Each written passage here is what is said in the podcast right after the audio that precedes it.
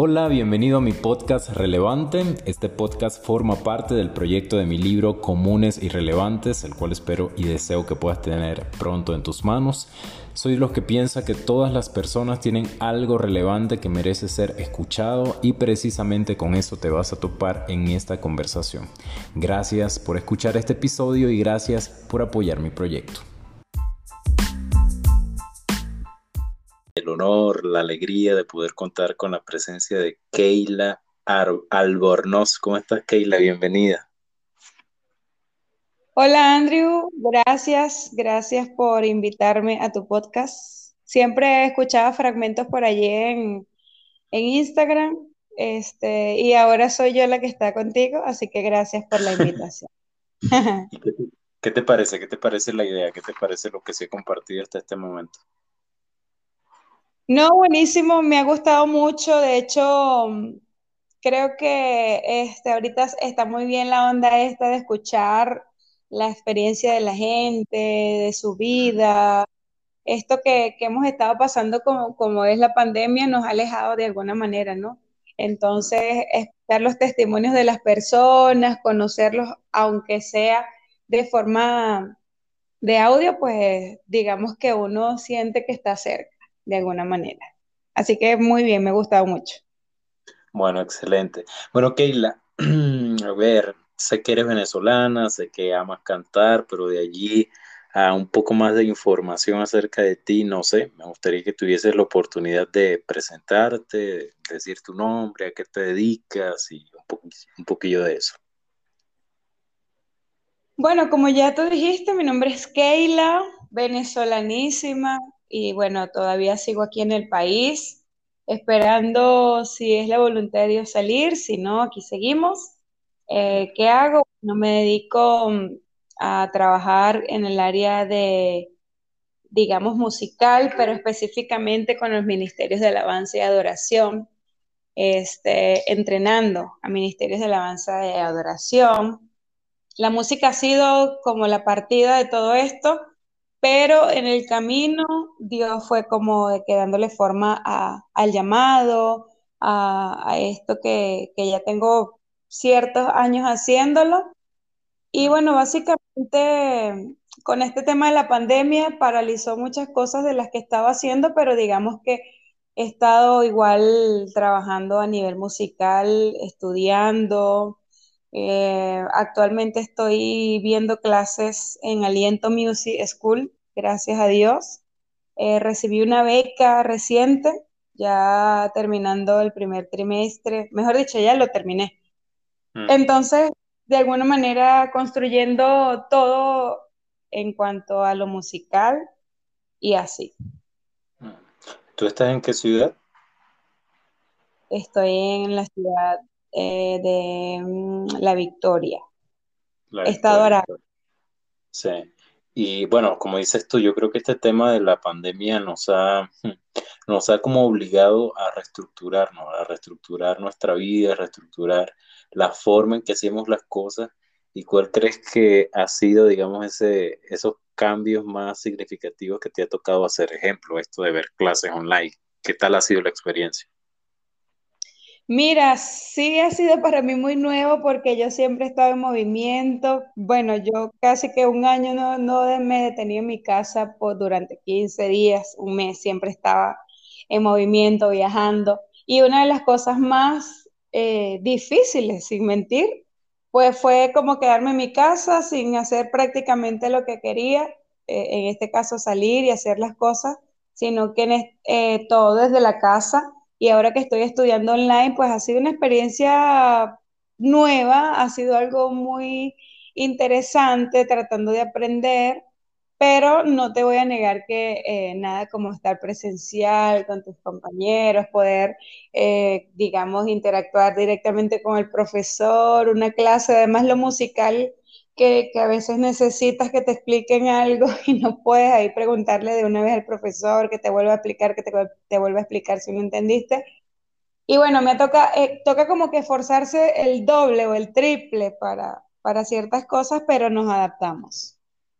Sí, yo, yo también estuve viendo, bueno, terminé el semestre en la universidad el mes pasado pero eh, digamos, de todas las horas que como horas académicas que comúnmente uno ve en una universidad, eh, mis horas se reducían a una hora online con los profesores. Y el resto de las horas tenía que ser trabajo ya, eh, aquí lo llaman asincrónico, que, que es, eh, bueno, te toca investigar, te toca realizar informes, te toca prácticamente estudiar por tu cuenta ante la ausencia de, de los profesores, ¿no? Para mí ese ha sido, digamos, uno de los desafíos eh, más fuerte porque soy ese tipo de persona que, digamos, le gusta un poco lo más tradicional, que el profesor esté allí, que uno pregunte. Pero eh, en este caso, Keila, acerca de, de, esos cambios que la pandemia nos lleva a hacer, hay otros contextos, obviamente, donde eh, sentimos ese impacto, ¿no? Y sobre todo aquellos que somos muy activos en la parte eh, de ministerio, en la parte de iglesia. Yo tuve que dejar de viajar, de hacer misiones por, por esa interacción con la gente, ¿no? En tu caso, ¿cuáles han sido esas limitaciones a nivel ministerial propiamente dicho? Bueno, fíjate que como te lo dije en un inicio, eh, yo trabajo entrenando ministerios de alabanza y adoración y básicamente desde el 2016 o 2015 yo estaba acostumbrada a viajar, iba a las iglesias de distintos estados, de distintas ciudades, a preparar ministerios de alabanza y de adoración. Y pues ahora de alguna manera ni siquiera existía alguna capacitación online, o sea, fue como que el stop de todo. Y básicamente sí, sí hubo un, un cambio, bueno, eh, yo, yo tuve la oportunidad de seguirme preparando a nivel personal, o sea, yo leía cosas, pero este, sí hubo un stop radical porque tuve que cambiar todo, tuve que buscar la forma de cómo hacerlo, pero ahora con esta situación pandemia. Y hasta la hora, fíjate que recién fue que recibí una invitación para salir ya de la ciudad como tal, porque ya las demás las estaba haciendo a nivel de mi ciudad. Eh, este año comencé a como que a ir otra vez a algunas iglesias y así, pero este, mm, por lo menos hubo una iglesia que me hizo una invitación para hacer un entrenamiento a su ministerio de vía WhatsApp con un foro. Fue una experiencia bonita y diferente, pero nada que con los músicos ahí, eh, experimentar el hecho, porque hay una de las partes donde hacemos ensamble musical, entonces imagínate en cómo un foro chat tú puedes hacer eso, no hay manera. Entonces ya yo estaba así como que, Dios mío, o sea, ¿qué es esto? Yo quiero hacer algo, ya quiero salir, ya no quiero estar más encerrada, no quiero hacer... Y bueno, ya ahora recientemente fue que recibí la, invitación de poder estar en una iglesia lejos, o sea, salir de la ciudad donde vivo, eh, que es a Puerto La Cruz. Bueno, tú eres venezolano y tú sabes este, de nuestra geografía. Entonces voy a ir a Puerto La Cruz y ya estoy así que quiero que llegue septiembre, porque hace, hace muchísima falta esto de de hacer lo que, además de lo que te gusta para lo que fuiste llamado, ¿sí? Se trata más de eso. Eso te quería preguntar, que ya sabes que hay personas que, digamos, pueden hacer con un talento, en este caso el canto, ¿no? Tú tienes una voz increíble, pero el hecho de nacer con esos talentos eh, no implica necesariamente que la persona se dedique a explotarlo, se dedique a usarlo y más a enseñarlo. En tu caso, ¿cómo fue mm, ese descubrimiento de, ese talento? Y no solo el descubrimiento, sino también cuando dijiste, bueno, nací para esto, esto es lo que Dios quiere que haga y a lo que Dios quiere que, yo me dedique. ¿Cómo fue esa, ese proceso de descubrir tu, tu talento, tu llamado? Mira, Andrew, la verdad, eso me pasó siendo adolescente, siéndote sincera. La mm. verdad es que yo veía que prácticamente la música estaba, estaba muy latente en todo lo que yo hacía. ¿Sabes cuando uno hace muchas cosas y ya como que no se te da por ahí, sino como que se te da más por esto? Y yo en cada cuestión que iba haciendo, pues me daba cuenta que con la música era mejor. Y cuando estaba ya en esa decisión de lo que iba a estudiar, eh, yo decidí estudiar música, me fui a estudiar en un tecnológico fuera de la ciudad donde vivo. Y pues fue una, una decisión difícil porque siempre cuando decides estudiar música te dicen que eso no te va a dar dinero, que te vas a morir de hambre, que, en fin, yo no sé si alguna vez te hicieron el comentario, porque yo creo que tú también andas con eso de la música. No te dedicaste, pero como que cantas y te gusta la Entonces, bueno, siempre que tienes ese sueño musical, te lo quieren arruinar diciéndote que vas a ser pobre, que no vas a ganar dinero. Y yo, obviamente, tenía 20 años o menos de 20 años y que te digan, no prácticamente no vas a comer si estudias música. Yo digo, bueno, ah. me voy a lanzar igual, lo voy a hacer. Y digamos que de a poco fui construyendo esto de, de, aportar y además conectarme con gente muy, muy talentosa, gente muy buena, con la que yo pude eh, descubrir esto del llamado. Cuando llegué al seminario, eso fue este, una experiencia bastante bonita, porque en el seminario del Instituto Bíblico, donde estudiamos el CEPAT, este, Estamos hablando de qué año, Keila, fue la primera vez que fuiste. Fue en el 2013 o 2014, si no me equivoco. Ok. Y bueno, la primera vez que fui fue en noviembre y cuando yo estaba ya bueno, tú sabes que eso es un choque cuando llegas al seminario porque son muchas cosas, pero a nivel del llamado yo dije, bueno, me voy a enfocar, no, voy a obviar muchas otras cosas y me voy a enfocar. Y realmente Dios sí, Dios allá afirmó mi llamado pastoral, Dios allá afirmó mi llamado en, lo ministerial en cuanto a lo que era la música. Y bueno, yo determiné y dije, me voy a quedar con esto pase lo que pase, me quedo con esto. Y de ahí en adelante comencé de a poco, Andrew, a construir, a aportar, a estudiar. Como tú dices, pues a veces tener el talento, la gente puede ya quedarse con eso y listo. Pero yo traté lo que pude y sigo tratando, lo sigo haciendo, de prepararme, de descubrir, de conocer cosas, porque además la música es algo, un mundo súper amplio. Y bueno, en eso estoy. Y toda esa preparación que dices me suena más como a buscar la excelencia. Y esto me lleva a mi otra pregunta, ¿no? Yo creo, yo crecí en una isla donde cualquiera podía cantar, Un viejito podía cantar aunque se escuchara horrible, ¿no? Pero como era para, para Dios, eh, esa, esas concepciones yo creo que aún se mantienen en mucha mentalidad de, de iglesias actuales y supongo que te los has encontrado. ¿Cómo, o sea, ¿cómo tratas de instruir en, tu momento en que vas a, enseñar y a, formar musicalmente hablando este tema que suena a veces tan delicado en el corazón de, muchos hermanos? Bueno, fíjate que yo durante 12 años fui la líder de alabanza y adoración en mi iglesia local.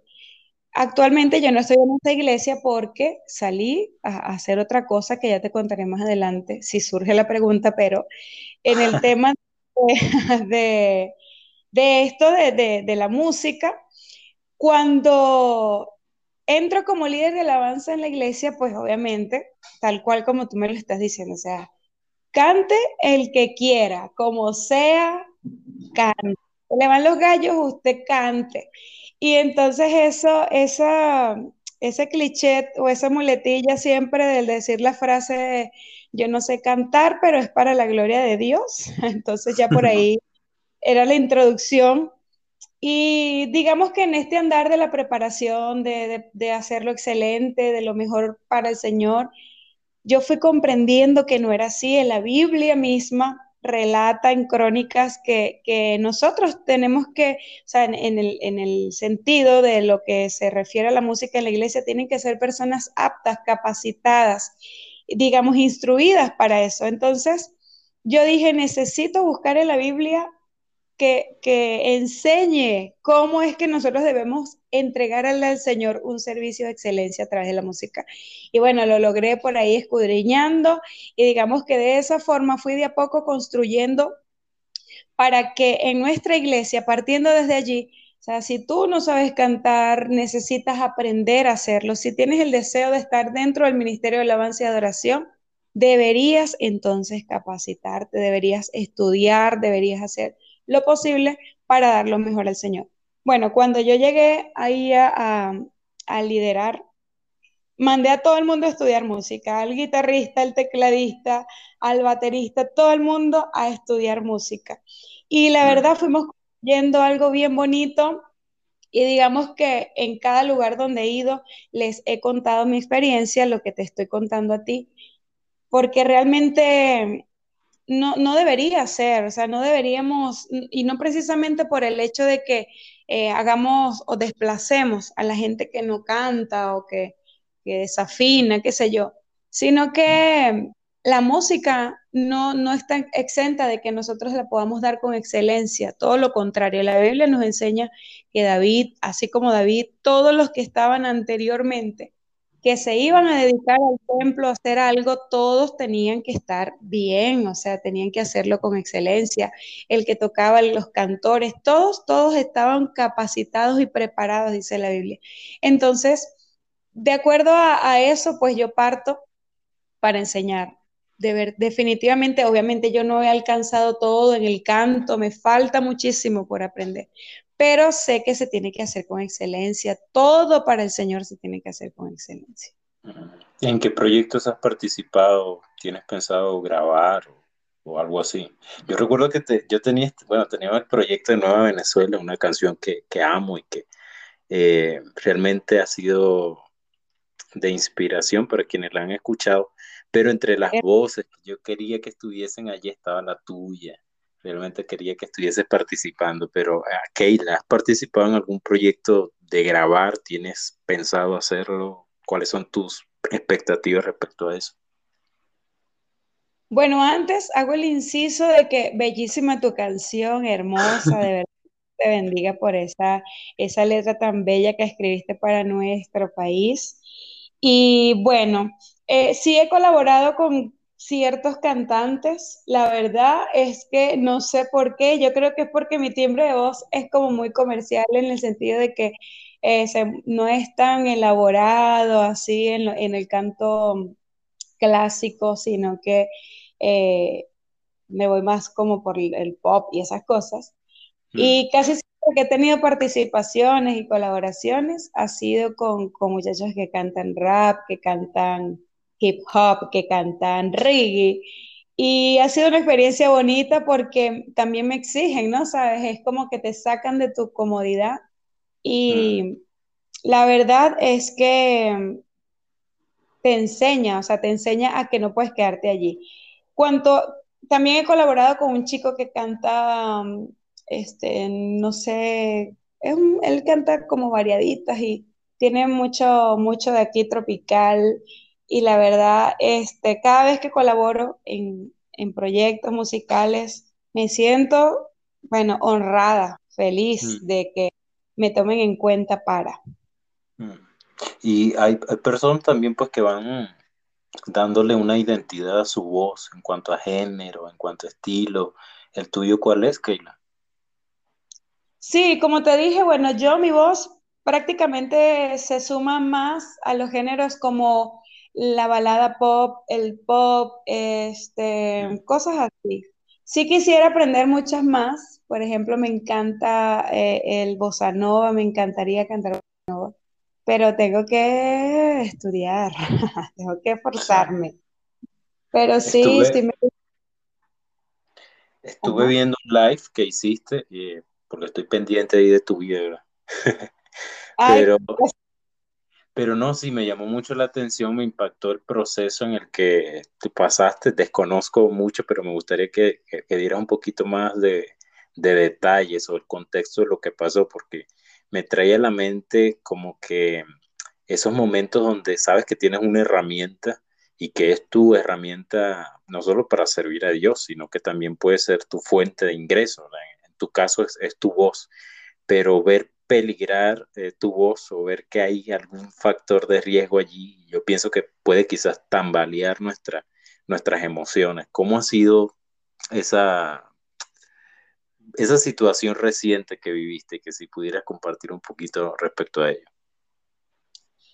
Sí, Andrew, mira, la verdad es que como yo lo estaba comentando en las redes y a todo el que me pregunta, yo tengo ya como siete u ocho meses en un proceso de salud porque en noviembre se me metió un animal en el oído y bueno, en el intento de sacármelo, eh, digamos que hicieron un daño a nivel de, de, membrana y varias cosas tocaron la, hubo, hubo hasta presencia de sangre, o sea, inflamación y todo eso.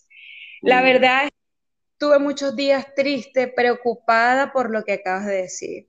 Yo decía, bueno, yo me dedico a la música, yo hago todo, en mi vida gira en torno a la música y yo este, de una vez pensaba, ¿qué voy a hacer? La verdad, eso me traía, eh, me trajo muchos días de incertidumbre, tuve muchos días de, incertidumbre, de no saber qué iba a hacer, de cómo iba a estar mi oído posteriormente. Y la verdad es que, como lo conté, en un día fui a grabar una canción que, por cierto, surgió de este proceso, compuse una canción y le dije a un amigo, mira, tengo esta canción. Él me dijo, vente, vamos a hacer algo. Bueno, fui a su estudio, comenzamos eh, a hacer varias cositas.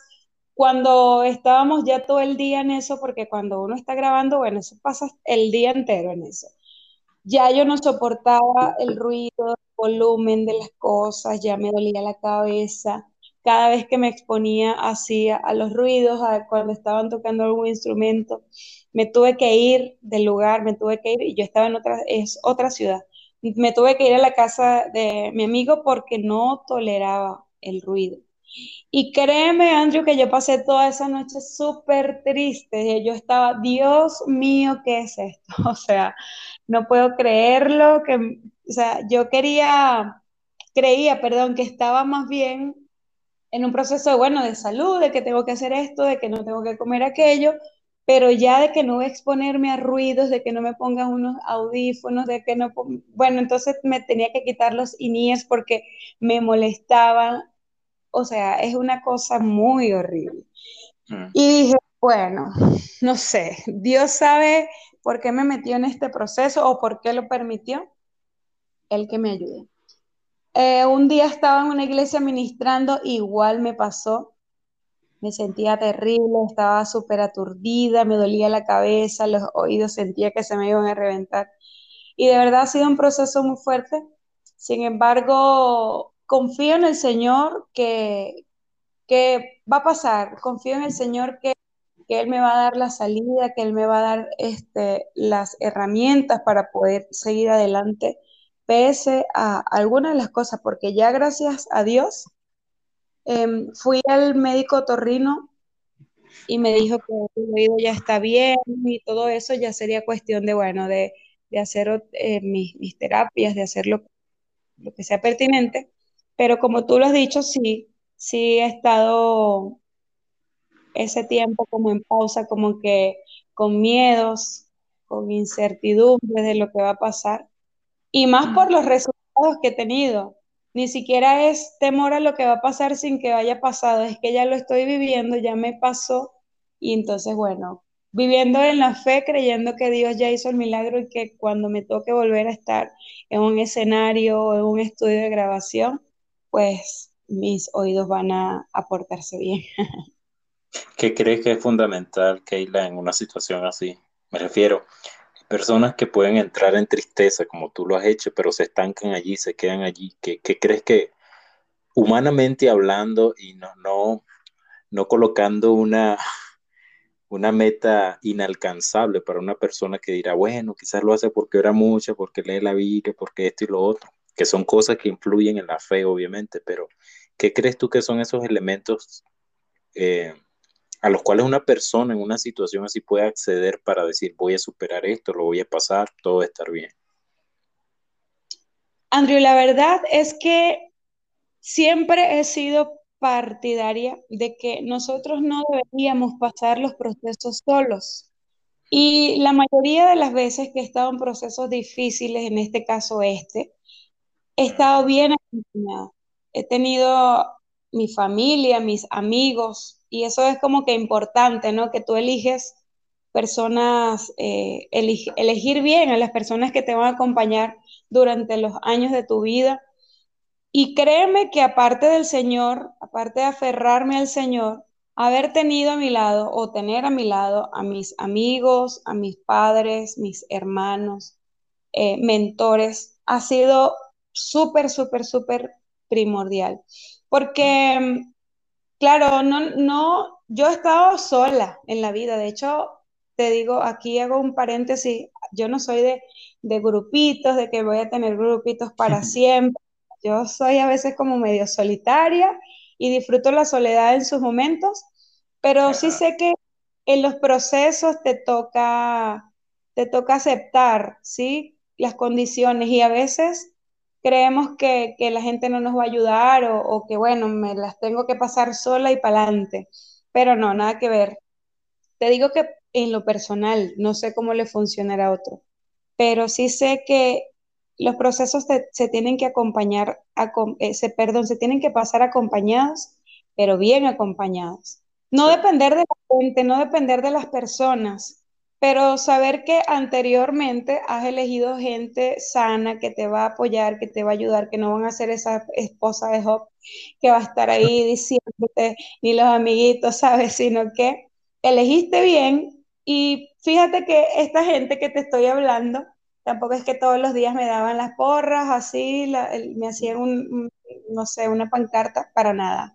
Sé que era gente que estaba orando por mí, sé que era gente que en los momentos oportunos eh, me escribían, me llamaban, este, a veces el mismo silencio, el no juzgarme, sino más bien, bueno, ya estamos aquí.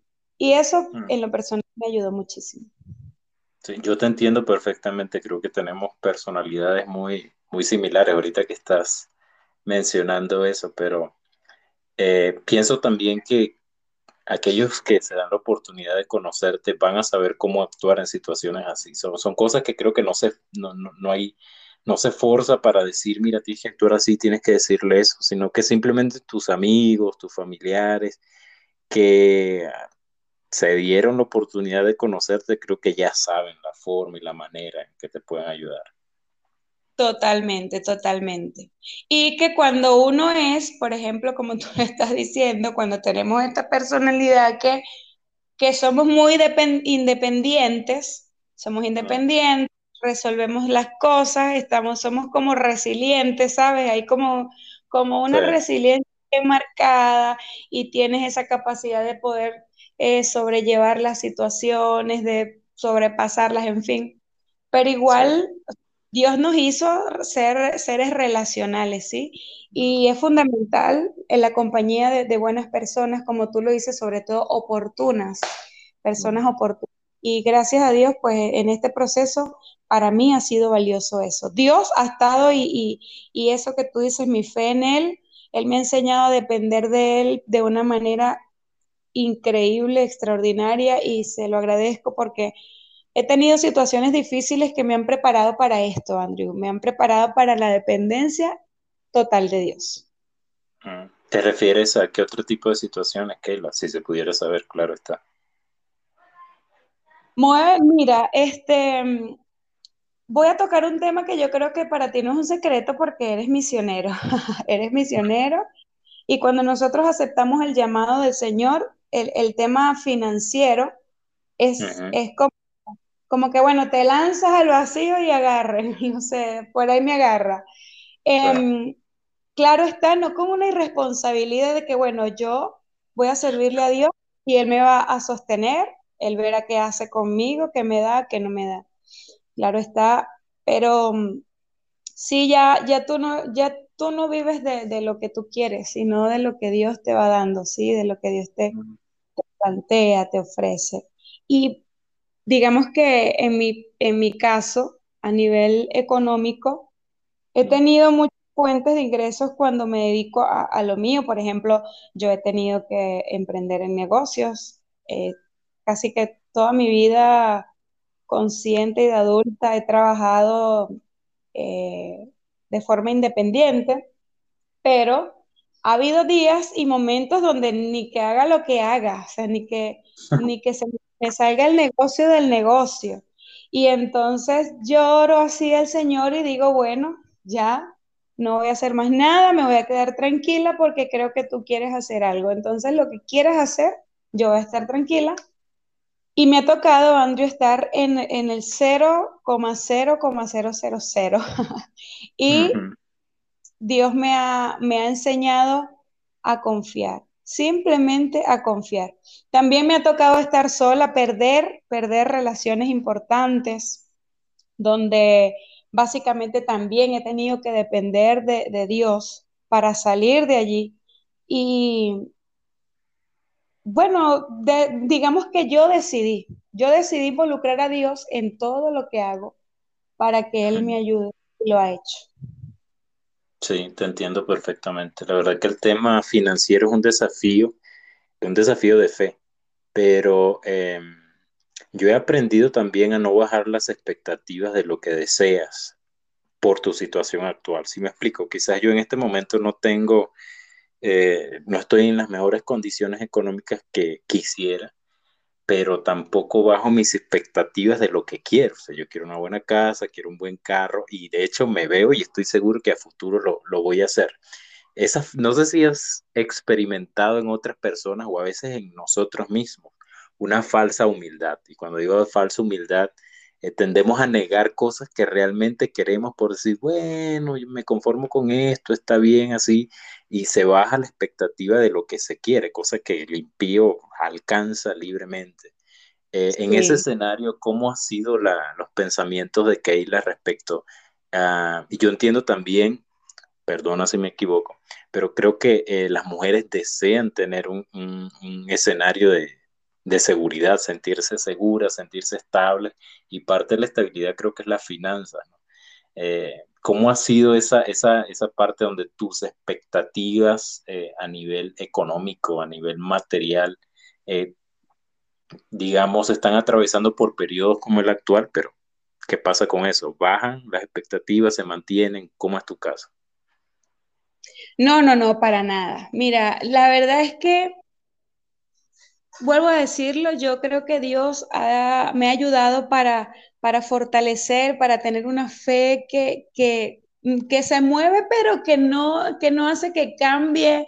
Y cuando digo que me muevo porque soy yo la persona, me muevo, lloro, grito, bataleo, pero por dentro, ahí en mi ser, completamente estoy segura que Dios va a hacer algo. Así que nunca, de verdad, siéndote muy sincera, aunque ha llegado el desánimo en ciertas cosas, no dejo de creer que va a llegar lo que tanto anhelo. Y fíjate, a nivel eh, de lo que estás diciendo, pues sí, las mujeres queremos una estabilidad económica. Yo, por ejemplo, he sido independiente, como te lo he dicho ya anteriormente, y yo sé que muchas veces la, apariencia de estabilidad o de, o de independencia puede espantar a un hombre si no, si no está claro en lo que quiere o, si no sabe para dónde va, no sé. Pero en mi caso, aunque no soy materialista, aunque no me fijo en alguien por el dinero, por supuesto que, eso es importantísimo lo que me estás diciendo. Yo, soy súper soñadora, soy demasiado, eh, me encanta planificar, me encanta, mm, imagino y, y planifico cosas no, más allá de, de estar volando en las nubes con los pies en la tierra, ¿sí me explico? Sí, es como eh, tener control de todo, ¿no? Algo así. Exactamente, exactamente. Entonces, cuando, cuando sueño y planeo algo y se me da, digo, se puede, se puede, lo tengo que hacer, entonces voy a ir por más. Y, hago el inciso, Andrew, de que siempre estuve rodeada, yo, yo crecí en una comunidad eh, de bajos recursos. Obviamente mi iglesia, una iglesia, toda la población va a ser así, o por lo menos el 90%. Y, y siempre con el pensamiento de que no tenemos dinero, de si hay que ir a un congreso. Yo soñaba con ir a los congresos de Mérida cuando Feliz Parra en los años atrás. Wow, y, y siempre que le decía a la gente, vamos, yo me hacía la película de que no, lo que pasa es que, no, yo decía, yo voy a ir. Y terminaba yendo y fui como, no sé, como a 10 congresos de esos. Y, o sea, con la misma realidad económica que los demás, no tenía tampoco que, que robar a nadie, pero yo sabía que mi fe estaba haciendo que yo alcanzara las cosas que mi corazón deseaba. Entonces, una vez que me doy cuenta de eso, cuando, cuando veo que mi fe me lleva a lo que sueño, a lo que deseo, obviamente estando en la voluntad del Señor y en sus planes, Andrew, mira, no, no, puedo, no puedo desear otra cosa, o sea, necesito permanecer en esa fe, no sé si me explico. Así que no, no dejo de soñar, no dejo de creer. Fíjate, Venezuela es un escenario bastante complicado. Eh, he tenido planes de, salir por, para hacer algunas cosas afuera, no se me ha podido dar la oportunidad, pero lo que te digo es que aún estando aquí creo que Dios puede hacerlo, no me limito, o sea, sigue las expectativas como tú dices. Ah, hablabas hace rato acerca de disfrutar la soledad, ¿no? Y ahorita me estoy recordando un post que colocaste que me gustó mucho porque creo que he atravesado por eso también y es el tema de las relaciones. Hay gente que busca, que busca que tengas una relación y bueno, te lanzan em, comentarios que a veces tienen buena intención, pero suelen ser un poco rudos, como se te va a pasar el tren, vas a quedarte vistiendo, santos y ese tipo de cosas, ¿no? Eh, esa presión de, que tienes que tener a alguien, ¿cómo la has manejado, Kate? Ahorita te cuento mi experiencia, pero ¿cómo tú la has manejado? Mira, yo estoy sola, Andrew, desde hace cuatro años. Sola en el sentido de que no tengo una, una relación, no hay una relación sentimental, amorosa, nada. y, y el tema ni siquiera es que estés solo o no tengas a nadie. El tema es que los años pasan y ya te ven así como que vas a morirte. O sea, si, si ya tienes una edad donde parece que, el, que la vida se te está yendo, bueno, comienza la gente a, a a darte currículos, comienza la gente a, lanzarte propuestas. Y la verdad, yo he estado así como que tranquila, no te niego, no te voy a negar que quiero estar con alguien porque yo, no, yo creo que Dios no me hizo para estar sola, pero estoy tranquila, estoy tranquila. Disfruto, de verdad te digo, de corazón, disfruto mi tiempo de soledad, disfruto este tiempo de soltería, vamos a utilizar ese término, disfruto mi soledad porque sé que cuando me toque casarme, me va a tocar otra cosa, vivir otras cosas. Entonces no tiene sentido que esté ahorita soltera pensando como que si estoy casada o pensando como que si me voy a quedar sola. Se, se me está pasando en realidad la vida si no disfruto la soltería. Entonces, yo decidí que este tiempo me construyo, construyo a la mujer que le voy a entregar algún día a un buen hombre, el que me vaya a dar Dios, el que me vaya a presentar, no sé dónde estará ese ser humano, pero cuando aparezca, yo quiero presentarle a una mujer construida, que le van a faltar muchas cosas, pero que no tenga él que hacer tanto, sí, orar, Señor, endereza a esta mujer. Entonces, este, trato de hacer eso, construirme sobre todo por mí, por la persona con la que me vaya a tocar estar y por mis hijos, por, por, esa descendencia que me vaya a dar Dios. Eso es lo que pienso, disfrutar. sabes que yo pienso también que es un tema que a veces espiritualizan mucho y, siento que algunas personas pasan oportunidades en su vida debido a que quizás no cumplen, ¿verdad? Con esos estándares espirituales que a veces la, propia gente se crea. Pero hace rato dijiste algo que me pareció muy clave y creo que eres ese tipo de mujer, ¿verdad? Que de, de, las cuales los hombres se espantan, pero se espantan por, porque pareciera que fuesen inalcanzables. ¿Sientes que en algún punto los hombres te han visto así como eh, a nivel ministerial, sobre todo a nivel ministerial? Creo que el evangélico se hace demasiadas ideas así como que, wow, esta es una ministra, la escucha mucha gente, eh, quizás no me va a prestar atención a mí. ¿Te ha pasado algo así, Keila? Mira, sí me ha pasado, y, y no porque yo me lo crea, ¿no? Sino porque me lo han dicho. Inclusive recuerdo en una oportunidad en el seminario, un muy buen amigo que amo muchísimo, se me acercó y me dijo, amiga, necesito hablar contigo. Este, he escuchado a varios aquí que, que tú le gustas, que le llaman la atención, pero sienten que, o sea, jamás, que nunca, porque te ven así como que no, con Keila cuando. Y yo le decía, pero ¿por qué? O sea, no entiendo, yo, yo, me, yo me veo tan normal, o sea, e, en el sentido de que no, yo no me creo inalcanzable, pero también es como esa, esa gallardía, ¿no? Del hombre, de, de, saber, bueno, no importa lo que estoy viendo, pero yo le voy a dar ahora, si cuando me llegue al lugar y con la persona veo que de verdad es definitivamente un no, ya que, pero creo que se ha tratado más de ellos, de sus inseguridades quizás, porque yo, siendo un poco consciente, no me considero una persona eh, así, toda egocéntrica, inalcanzable, para nada, para nada. Pero sí, sí sé que eso, como tú dices, Andrew, pasa muchísimo con los evangélicos, que, ay, bueno, Keila, te tienes que buscar un tipo que, o encontrarte un tipo que, que no sé, que camine sobre las aguas, que no sé qué más haga, un, el tipo. Y yo, yo, la verdad, Andrew, he tratado, he tratado en todo lo posible de no tener esa, esa concepción, de, de, quitarme esa idea, porque siempre lo he dicho, o sea, todos esos hombres de Dios que conocemos ahora, Dante, Casluna, qué sé yo, cualquier referente que veamos ahora, nunca fueron lo que tan directo, sí, o sea, nosotros estamos viendo ese hombre ahorita, pero si le preguntamos a la, a la esposa quién era cuando se, lo, cuando se lo encontró, cuando se conocieron, obviamente no era eso, o sea, han sido años de experiencias, de cosas, entonces fijarnos en creer que vamos a conseguir un hombre ya así hecho y realizado, bueno, sería una bendición, te diré, pero pero no tengo esa mentalidad. Sinceramente no tengo esa mentalidad. De hecho, siempre le digo a mis amigos, a mí me gustaría tener un hombre, un hombre sincero. O sea, si algo le pido a Dios es que la persona que vaya a estar conmigo, que sea alguien de verdad. O sea, nadie que tenga que estar, eh, bueno, que si tiene un llamado espectacular, amén, chévere, pero, pero que sea alguien de verdad. Exacto, nadie que, que, para que la gente diga, bueno, este es el hijo de tal, tú sabes, esa, eso, eso también, ese cliché de que tiene que ser alguien de, de como decimos, sangre azul, el apellido reconocido. Uy, yo eso como lo odio, perdón por decir la palabra odio. Aquí no odiamos. No puedo con eso, no puedo con eso de que tiene que ser el apellido aquel, o que si es el hijo del pastor, o que si. No, no, no, no, no, para nada. O sea, yo no tengo eso.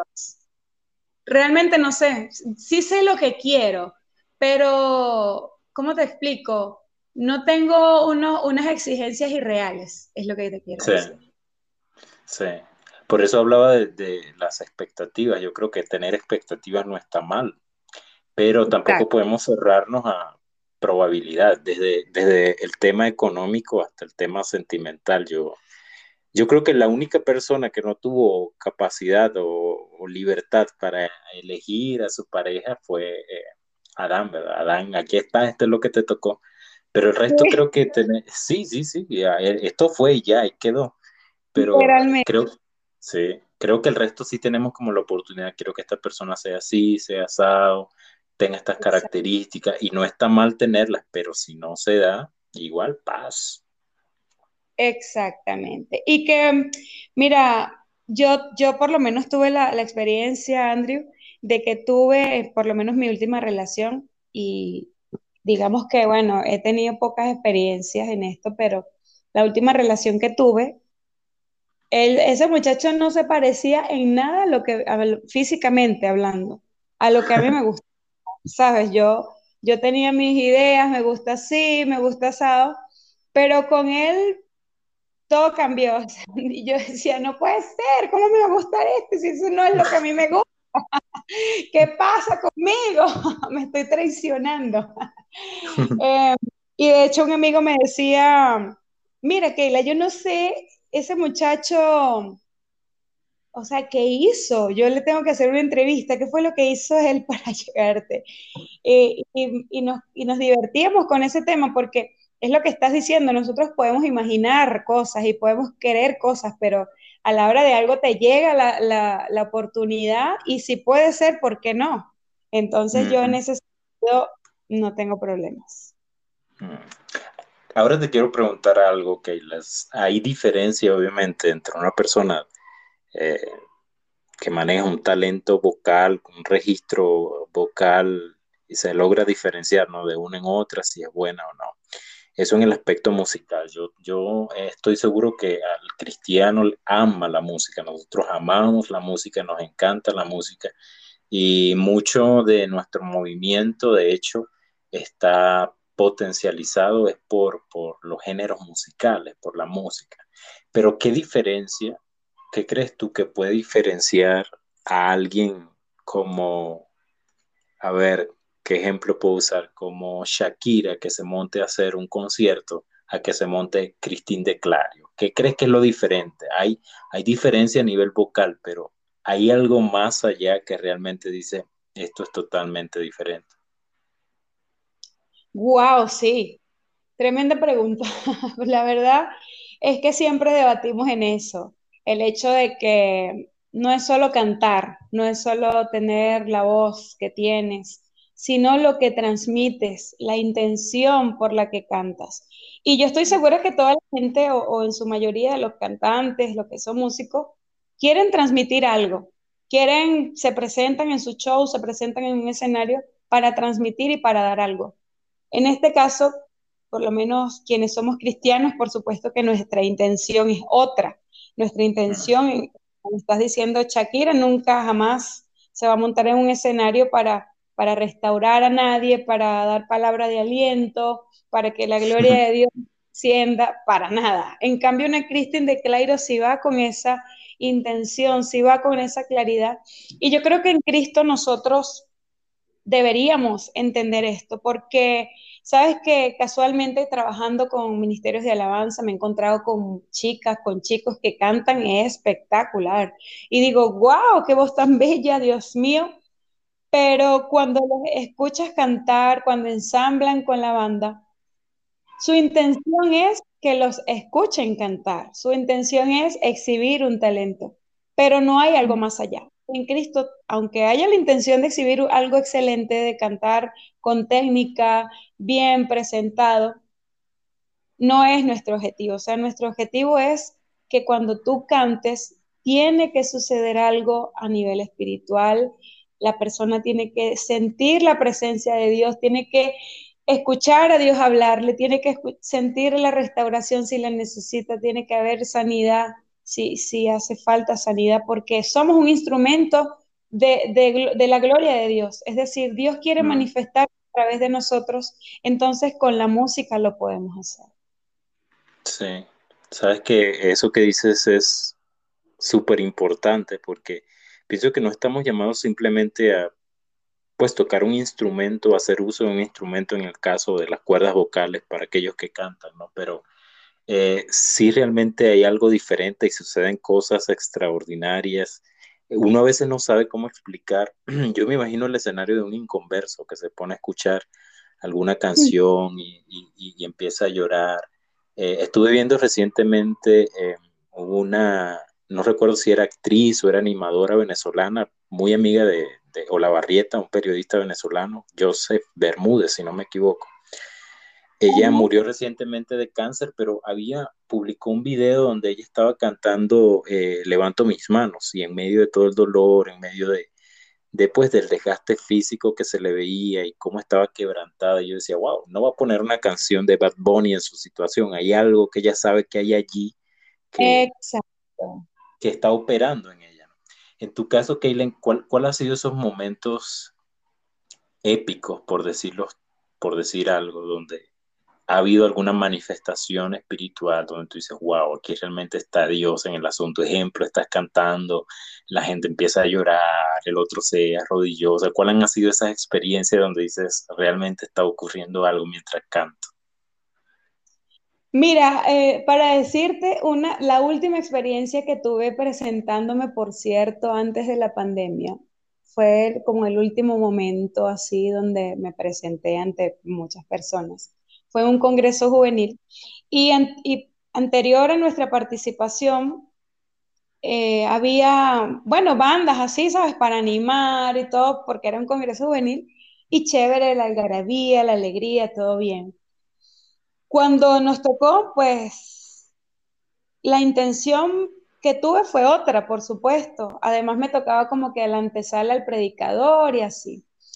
Y cuando yo canté, cuando estábamos ministrando la banda yo, pude ver un cambio, o sea, un cambio total, Andrew, pero total en las personas, en los chamos, todos, una actitud diferente. Y, y el ambiente cambió de una manera impresionante. Bueno, ahí hubo lágrimas, lloramos, manos arriba, gente que gritaba. Y con una sola canción, eso sucedió con una sola canción. La verdad es que yo me sentía privilegiada porque yo le decía, Señor, gracias porque me estás utilizando como, como el canal para llevar a ellos lo que tú quieres hacer. Y realmente ese día cuando, cuando me bajé del escenario, mucha gente me decía, wow, ¿qué, qué, qué, hiciste aquí? ¿Qué fue lo que pasó? Y me daba risa porque yo sé que me lo estaban haciendo de forma jocosa, pero mm, no te voy a negar, Andrew, que tengo una alegría en mi corazón cuando eso pasa porque es mi deseo. Mi deseo más allá de que me escuchen cantar, porque yo, yo estoy consciente de que mi voz no es la más bella del universo, ni nunca lo va a ser. Pero esa voz que me dio el Señor y que, que he tratado de, de perfeccionar en el camino, utilizarla para que Dios haga lo que quiera hacer en los corazones de las personas, que puedan transformar sus corazones, que pueda haber un, un toque de la gloria de Dios para que haya sentido de ese día, que, bueno, nos fuimos, pero yo, a mí me ha pasado que he ido a una actividad muy buena y me acuerdo, wow, cuando ministró tal persona, me llenó, me vine recargado, me vine eh, renovado, me vine bien. Entonces, de, esa experiencia que yo he vivido cuando he estado en, la, en las sillas, por decirlo así, como espectador, como en esta parte, cuando ya estoy del otro lado del escenario, por supuesto que, quiero representar eso también. Mm. Hay algo que me gustaría compartieras porque siento que también forma parte importantísima de la vida de, alguien que está dedicado a administrar la alabanza, ¿no? Y quiero hablar, o quiero que hablemos un poco acerca de los escenarios secretos y vacíos, lo llamo yo. Porque hay personas que, la que aman, aman el ser visto, aman el estar allí arriba, aman que los aplaudan. Indirectamente hay un ego allí medio dormidito, pero, pero está, ¿verdad? Todos nos gusta en realidad que nos, nos halaguen por lo que hacemos pero a la hora de ver la intimidad, a la hora de ver esa práctica de ese talento donde no hay público, donde no hay nada, te das cuenta que a veces no, no hay esa disciplina o esa práctica. Em, primero, en tu caso, ¿cómo ha sido, cómo manejas esa intimidad? Es esa, esa parte secreta que solo tú y Dios conocen, que más nadie sabe y que se refleja obviamente cuando te montas en un escenario.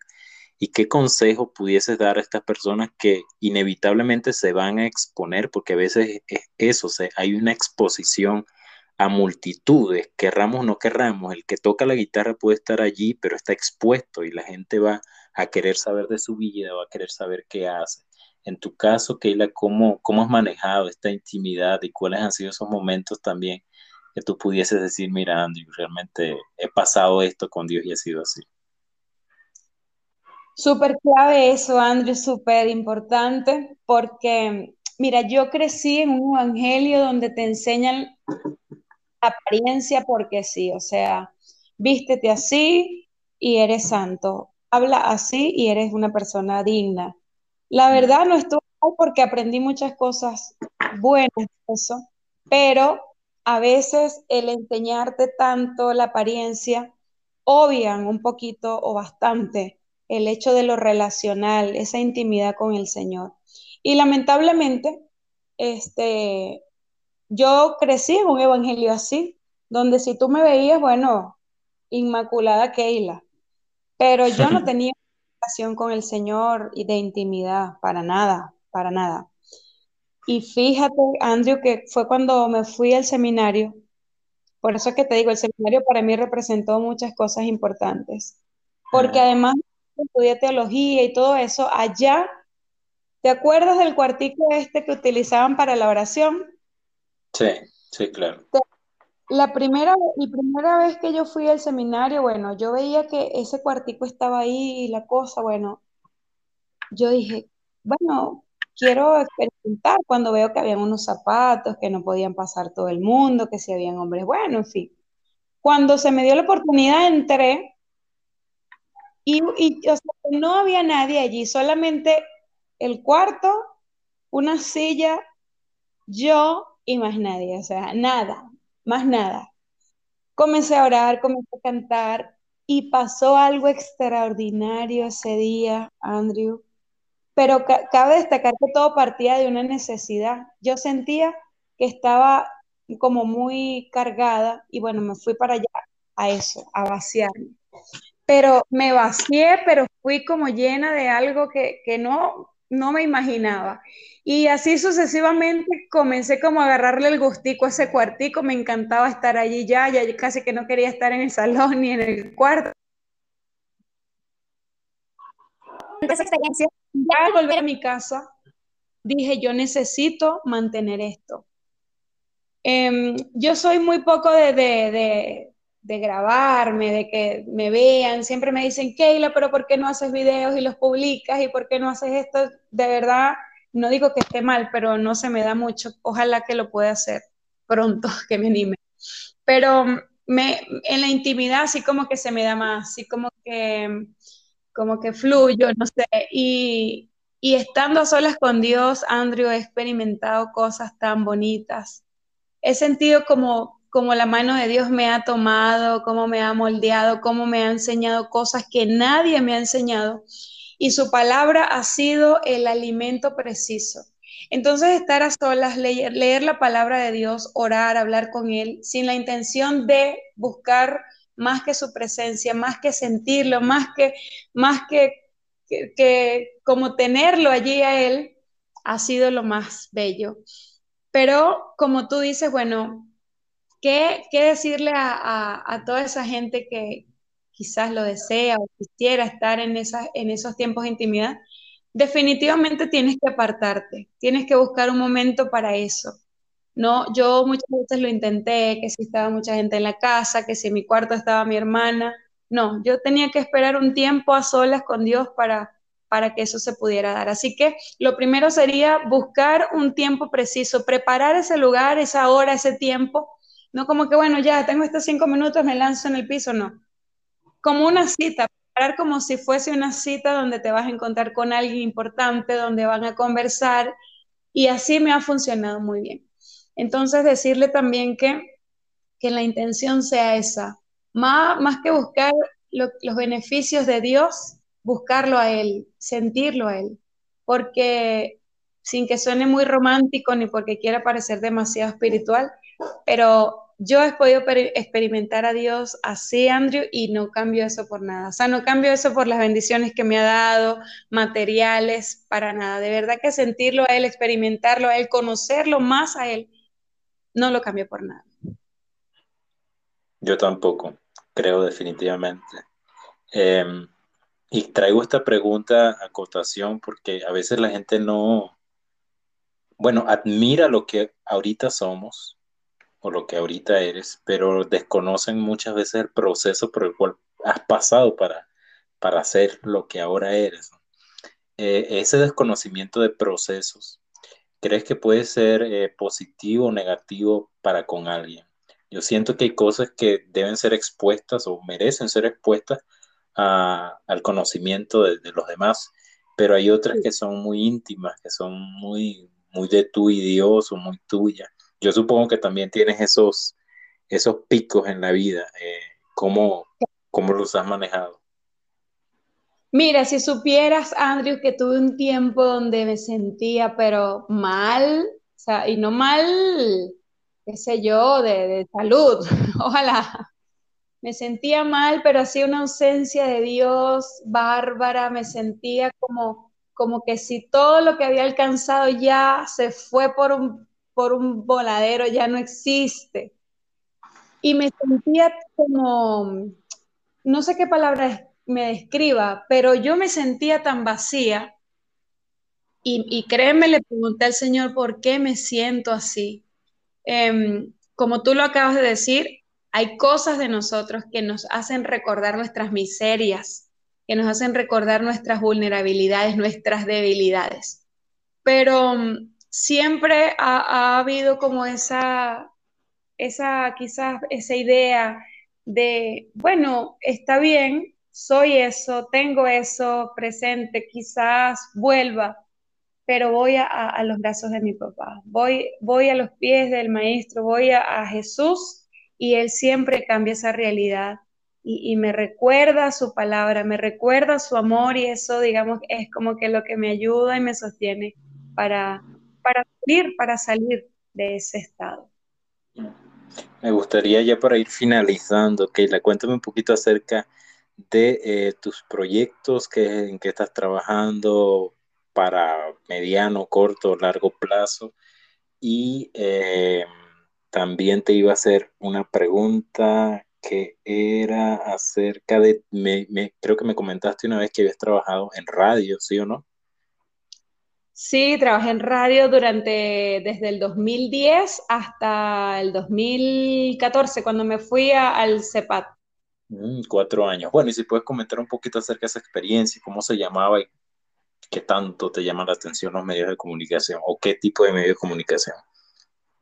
Ok, bueno, mira, en cuanto a los planes y proyectos, por ahora, como ya te dije, estoy estudiando actualmente la carrera musical en, Aliento Music School. Em, ya finalizando este primer trimestre, faltarían cuatro, eh, perdón, tres para finalizar la carrera. En cuanto a estudios, eso, algo como que tengo que em, enfocarme. Y en cuanto a otros proyectos, Estoy ahorita armándome ya como que algo formal para, para tener una academia o, un ministerio bien establecido eh, acerca de la formación o capacitación, entrenamiento para ministerios de alabanza y adoración. Ahorita como que buscando el diseño, hacer un programa bien chévere para poderlo compartir de forma online, compartirlo presencial, algo más formal, no sé si me explico. Entonces, Em, también estoy trabajando en una iglesia como pastora asociada y estoy, eh, digamos, reestructurando un poquito en esa iglesia porque se quedó sola. Entonces, bueno, es un tema, pero básicamente mi tiempo se está dedicando a estas tres cosas ahora. Y mm, lo otro que me preguntaste fue sobre los medios de comunicación. Bueno, radio experimenté en el 2010, o mentira, no fue en el 2010, fue en el 2008 el 2008, eh, cuando empecé a trabajar en la radio y este, la verdad fue una experiencia buenísima. Recuerdo que mi programa de radio era de 8 a 10 de la noche, eso era la locura porque era eh, mucha, mucha sintonía, la verdad, para esos años la radio tenía más, más auge, había más... ¿Cómo se eh, llamaba tu programa? Mi programa se llamaba Área Restringida. Oh, ya, ya, ya con el nombre ya llaman la atención. Ya te imaginas. Ese era el programa y lo hacía con varios compañeros, dos compañeros, y era la nota, pero súper, o sea, era una cosa demasiado espectacular. Después, bueno, por compromisos de otras cosas, otros proyectos, tuve que dejar la radio, pero ya hace como empezó la pandemia, la misma radio donde estaba trabajando me propuso hacer un programa y bueno, entré a hacer un programa, lo hice como hasta diciembre y gracias a Dios de verdad fue una experiencia muy, muy, muy bonita. Me encanta la radio, sí me gusta mucho. Eh, los medios de comunicación me llaman la atención, más, más ese tipo de medios, la radio donde no me vean, no, no quiero estar en la televisión. Eh, pero sí me gusta, creo que te comenté en una de esas conversaciones en WhatsApp que me gustaría hacer podcast, pero necesito organizarlo. Bueno, ya sabes que en lo que podamos ayudar, para eso estamos. Gracias, gracias. Gracias a ti, Keila, por tu tiempo. Gracias por compartir conmigo este episodio. ¿Cómo te sentiste? Ay, sentí que estaba en la radio, ¿sabes? sentí que estaba en la radio, pero ya en calidad de, entrevistada, que me estaban entrevistando. Gracias a ti, Andrew, gracias por la invitación, porque considero que cuando uno programa, ¿no? Eh, siempre está buscando eh, hacer algo interesante, algo llamativo, así que que me hayas considerado, de verdad, gracias, porque me siento importante, así que de verdad este, agradecida. Deseo que te siga yendo muy bien, no pares de hacerlo y nada, también estoy para servirte en lo que pueda ayudar. Y a todos los que escuchan tus podcasts, sigan adelante, sigan venciendo sus miedos, sigan alcanzando sus metas, porque en Dios todo lo podemos hacer. Gracias, gracias, Keila. Gracias a ti también por escuchar mi podcast relevante, este episodio número 15. Recuerda que todos los martes puedes escucharlo y compartirlo también en tus redes sociales. Te habló tu amigo Andrew Viquilena. Nos escuchamos la próxima semana.